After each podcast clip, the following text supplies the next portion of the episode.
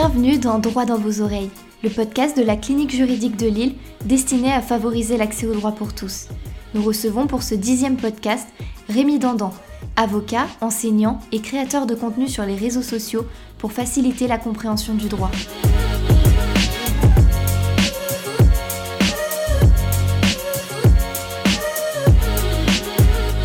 Bonjour maître et merci d'avoir accepté notre invitation euh, et de vous être déplacé aujourd'hui jusque Lille, sur le campus de la faculté de droit de Lille, et de nous faire le plaisir d'intervenir sur notre chaîne de podcast. Pour commencer, on aime bien toujours poser cette question à nos invités, pour leur laisser le soin de s'introduire. Maître Dandan, comment vous résumeriez-vous à quelqu'un qui ne vous connaît pas? Avocat en droit public et euh, pas beaucoup plus. Alors, est-ce que vous pouvez revenir pour nos auditeurs sur votre parcours scolaire, universitaire, professionnel aussi Parcours scolaire euh, très classique, toujours moyen. J'ai jamais fait l'effort d'avoir au-dessus de la moyenne, ça me suffisait euh, largement. Euh, j'ai tenté mon premier leitmotiv quand j'ai commencé à envisager mon parcours professionnel. C'était je voulais être libéral, je voulais pas de patron et je voulais aider les gens. Ma première opinion c'était la médecine. J'ai tenté, j'étais plutôt classé pharmacie et ça me plaisait pas trop. Du coup, je me suis dit, je vais tenter notre aventure, le droit. Première année, ça a plutôt bien marché. J'ai dit, bon, mais pourquoi pas rester ici, c'est sympa. Et j'ai fait après donc un master 1, droit, donc licence droit public. Master 1, droit public des affaires, ça m'a pas du tout plu. Et je me suis réorienté vers. Euh, j'ai axé ma réflexion cette fois-ci, non pas vers les domaines qu'on qualifiait de porteurs, parce que ça ne me correspondait visiblement pas, mais plutôt vers un domaine vers lequel j'avais beaucoup d'affinités, qui était la protection des libertés fondamentales. Là, je me suis beaucoup plu dans ce master-là en master 2, avant d'intégrer euh, l'école des avocats après avoir passé le CRFPA, et euh, constater que dans les faits, on pouvait tout à fait exercer dans, dans, la protection des libertés fondamentales, que ce soit sur la partie enseignement, puisqu'aujourd'hui j'enseigne, mais aussi dans l'exercice de la profession. Alors justement, aujourd'hui, vous êtes avocat en droit public, donc ça correspond très bien à votre parcours quand même. Euh, deux questions. Pourquoi ce métier? Comment en êtes-vous arrivé là? Est-ce que vous avez eu des motivations ou rencontré des, embûches sur ce parcours euh, jusqu'à la profession que vous exercez aujourd'hui? Le pourquoi, c'était pas tellement prévu parce que quand on rentre à la fac de droit, je crois que, en tout cas moi quand j'y suis entré, je savais même pas qu'il y avait cette summa divisio comme les professeurs aiment, disent, aiment dire entre le droit public et le droit privé. Mais dans les faits, je préférais le droit privé, mais j'étais meilleur en droit public. Donc j'ai dit, il faut peut-être que je fasse un choix de raison.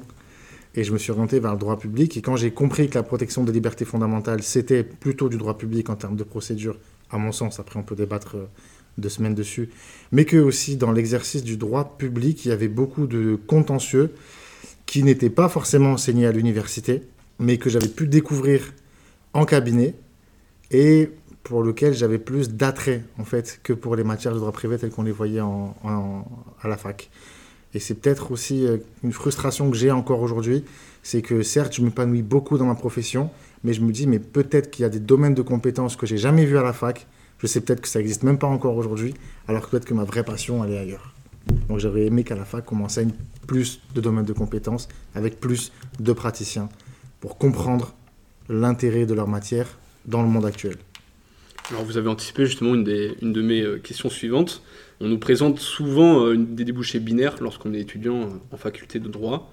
Donc l'étudiant sera soit privatiste, soit publiciste. Selon vous, cette distinction n'est pas forcément légitime? Il faudrait peut-être plus mixer les, parcours de formation? Je pense que c'est même une nécessité de mixer. Je prends mon exemple. Je fais du droit public, j'exerce en droit de l'urbanisme. J'ai un client, c'est une commune ou un marchand de biens. Il a une question d'urbanisme, c'est-à-dire est-ce que je peux ou pas construire mon projet? Sa question suivante, une fois qu'il construit, c'est une question de droit de la construction, c'est une question de droit immobilier, c'est donc une question de droit privé. Alors qu'est-ce que je fais? Je lâche mon client à, mi-parcours? Ou je me forme pour l'accompagner dans l'intégralité de son projet? Eh bien en fait, la réalité, c'est que dans la vraie vie, il n'y a pas de division. Il y a un avocat compétent dans, dans des matières pluridisciplinaires qui répondent à un projet, à une demande de client. Mais il n'y a pas de division aussi brute dans le monde professionnel. Alors pour venir nous voir euh, aujourd'hui jusqu'à Lille, vous, avez pris le train depuis Lyon. Est-ce que ce genre de long déplacement euh, ponctue votre quotidien d'avocat? Est-ce que quand on est avocat, on est beaucoup amené à se déplacer aux quatre coins de la France? Et si oui, pourquoi? Quand on est avocat, non. Quand on est avocat en droit public, oui. Parce qu'on euh, n'a pas le système de la postulation. Un client qui me mandate, s'il n'est pas dans le ressort de la cour d'appel dans laquelle je suis inscrit au barreau, eh bien, je n'ai quand même pas besoin d'aller saisir un avocat du ressort de la cour d'appel où habite mon client, parce qu'en droit public, je suis libre de me déplacer partout. Ce qui fait qu'il n'y a pas ce surcoût financier pour le client, et ce qui permet donc au client de mandater des avocats euh, qu'il choisit euh, intuitu personae partout où il se trouve sur le territoire. Et c'est la chance que j'ai aujourd'hui, c'est d'avoir des personnes qui m'appellent d'un peu partout en France, et donc je me déplace pour aller euh, défendre euh, leur dossier. Demain, je suis à Rennes. Euh, j'étais à. bah, Aujourd'hui, je suis à Lille, mais c'est pas pour un dossier. Mais ça m'arrive régulièrement de partir à Nantes. À Paris, j'y vais limite toutes les semaines. Strasbourg, Marseille, je, me déplace beaucoup, beaucoup. Un quotidien qui est, très riche. Et vous l'évoquiez tout à l'heure, vous êtes en parallèle enseignant en droit. Quelle matière enseignez-vous? À quel niveau d'étudiant? Euh, En quoi cela consiste-t-il et quelle plus-value cela vous apporte-t-il au quotidien? Alors, la matière qui me tient le plus à cœur d'enseigner, je crois que c'est la protection des libertés et des droits fondamentaux. Euh, ça, je le fais au sein de, de, Cap Barreau, qui est une préparation privée euh, qui prépare les, euh, les futurs élèves avocats. C'est ce qui me tient le plus à cœur parce que longtemps, j'avais peur de ne pas pouvoir exercer cette matière dans ma vie professionnelle. Et donc, je voulais me la garder en joker, au moins dans l'enseignement. C'était une manière de rester toujours connecté à la protection des libertés fondamentales. Ensuite, j'exerçais beaucoup avant dans une école supérieure des métiers de l'immobilier, aujourd'hui beaucoup moins parce que problème d'agenda, mais en, déontologie des professions d'immobilier, en droit de l'urbanisme et en environnement politique des professions de la promotion immobilière. Et là, je vais commencer à enseigner non pas vis-à-vis d'étudiants, mais vis-à-vis de professionnels, puisque je vais pour la première fois euh, enseigner la procédure administrative aux avocats euh, du barreau euh, de Grenoble ou ceux qui vont s'inscrire à cette école-là euh, en tant que professionnel. Puisque quand on est professionnel, on a des formations obligatoires chaque année. Et donc cette année, c'est moi qui vais former les confrères. D'accord. Alors, on le sait, euh, le, métier d'avocat est passionnant, mais chronophage, je pense d'autant plus avec euh, ces nombreuses casquettes que, que vous avez. Comment faites-vous pour les concilier justement ces, ces multiples casquettes, leurs charges de travail et leurs échéances respectives? Je fatigue pas, je pense, parce que ça me passionne. Je pense que les gens me le rendent aussi beaucoup. Ils me le rendent, je pense, tellement qu'en fait, euh, il n'y a pas d'heure pour moi pour essayer de- d'aider quelqu'un qui me, qui me touche dans son message ou dans sa situation. Et parce que c'est moi qui ai décidé de ça, en réalité. Donc, euh, donc j'ai envie d'enseigner, j'ai envie en même temps d'aider, j'ai envie d'exercer mon, métier d'avocat. Et je sais que si je veux faire tout ça, il faut que j'en paye le prix horaire. Et en plus, j'ai pas trop sommeil dans ma vie euh, de manière générale. Donc euh, j'arrive à, à le faire. Et avec le temps, de toute façon, on, on devient tellement efficace qu'on peut réussir à faire tout ça en, en un volume horaire assez réduit. Alors, vous avez toujours été proche du monde euh, étudiant, comme le démontrent vos enseignements notamment, au point de devenir, il y a un certain temps déjà, créateur de contenu sur les réseaux sociaux, euh, donc une charge de travail supplémentaire. Vous proposez ainsi à vos dizaines de milliers d'abonnés, quand même, des vidéos de méthodologie juridique, de vulgarisation thématique, ou encore de motivation et de soutien. Qu'est-ce que cela vous apporte sur le plan professionnel au quotidien et sur le plan personnel? Sur le plan pro, euh, rien. Je le fais pas pour ça.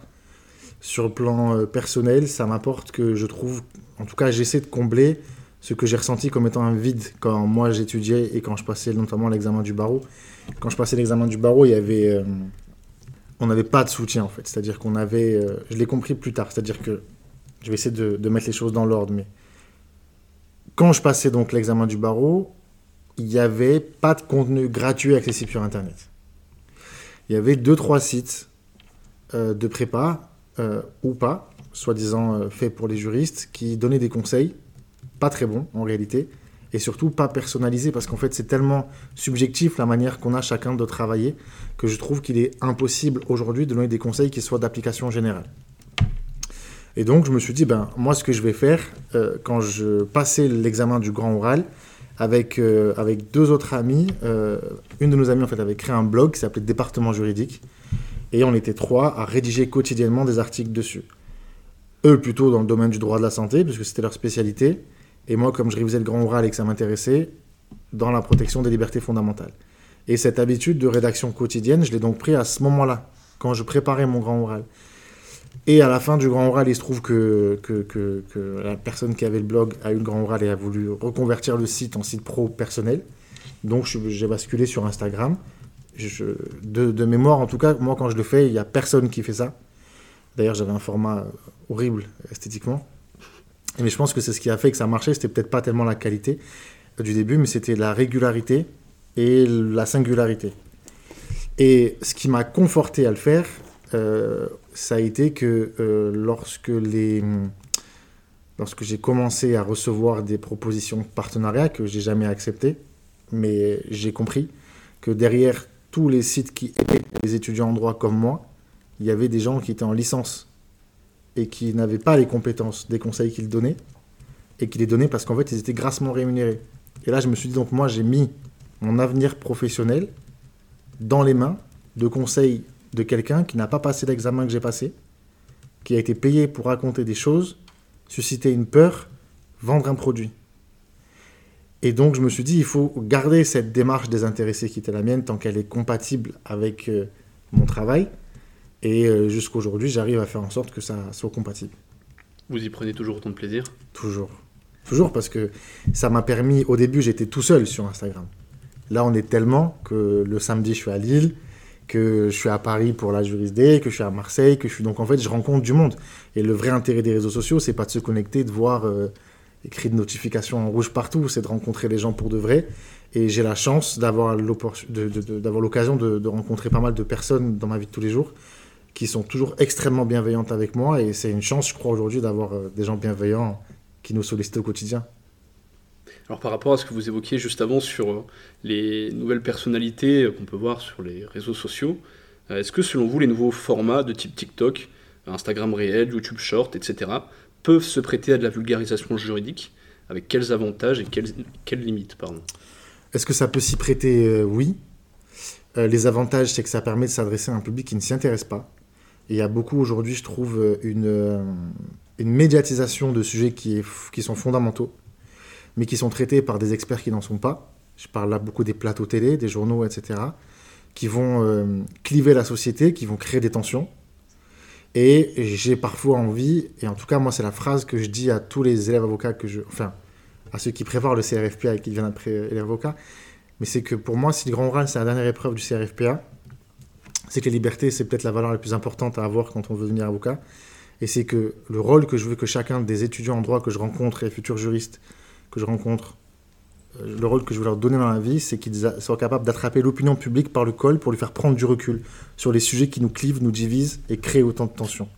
Et donc je pense que ces formats comme TikTok, comme les réels, comme Instagram, ça ramène par le biais de l'algorithme une information pertinente dans la vie de personnes qui euh, sont sensibles à des formats d'une minute et pas plus. Et je pense que ceux qui sont contre ces formats doivent comprendre que tout le monde ne prend pas le temps de faire une recherche d'une demi-journée pour essayer d'affiner son avis sur une question et qu'il faut être capable d'apporter des avis percutants. Donc moi, je suis tout à fait pour.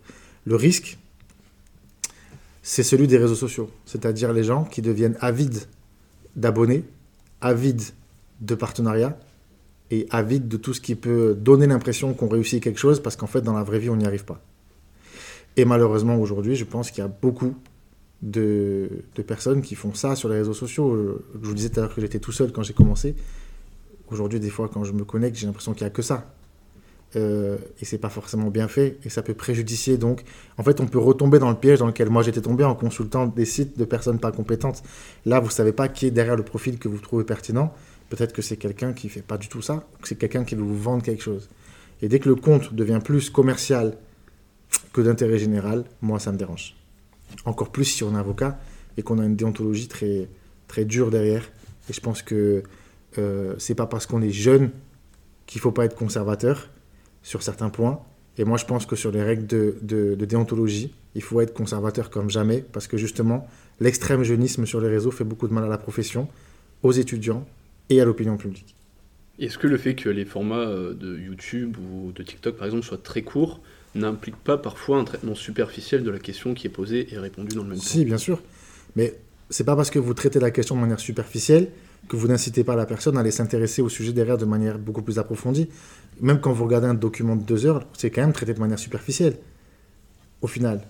Mais ce qui fait la légitimité de l'information, c'est tout l'environnement de cette information, c'est la réputation d'une journaliste, la réputation d'un professeur, etc.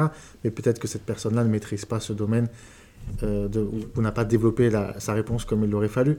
Donc moi, je pense que ce qu'il faut, c'est sensibiliser les personnes au fait que l'information qu'on fournit ne suffit pas, mais que l'intérêt du format qu'il vient de regarder, c'est d'éveiller sa curiosité, et donc à lui de finir le travail. Mais il ne faut pas avoir la suffisance de penser que le, le, le, contenu qu'on crée est exhaustif. Vous parliez euh, partenariat, notamment qualité des contenus. Est-ce qu'on verra à terme émerger des qualificatifs comme avocat ou juriste influenceur? Et avec quelles limites déontologiques? Hélas, oui. Euh, ça, existe déjà. Euh, des fois, même moi, on me range dans la catégorie influenceur du droit, ce qui a le don de, de m'agacer au plus haut point. Parce que je pense qu'il faut, sortir de cette logique de case.